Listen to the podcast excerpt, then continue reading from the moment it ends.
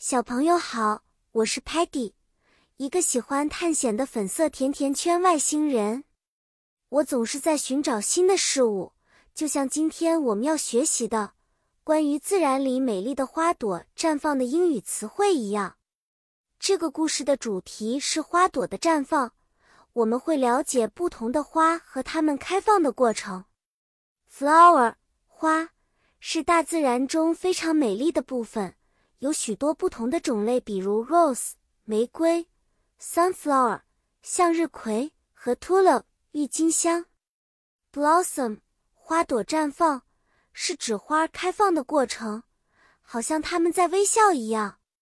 比如说，当 spring 春天来临的时候，cherry blossoms 樱花开始开放，我们会说 the cherry blossoms are blooming beautifully in the spring。樱花在春天美丽的绽放。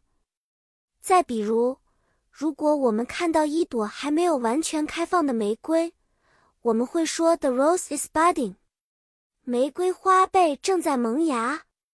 当然，我们要记住，flowers need sunlight，阳光，water，水，and soil，土壤，来帮助它们生长哦。小朋友，今天的故事就讲到这里。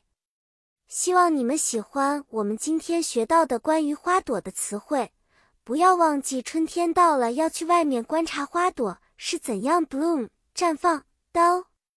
下次见面，我会带来更多精彩的故事和单词给大家学习。再见了。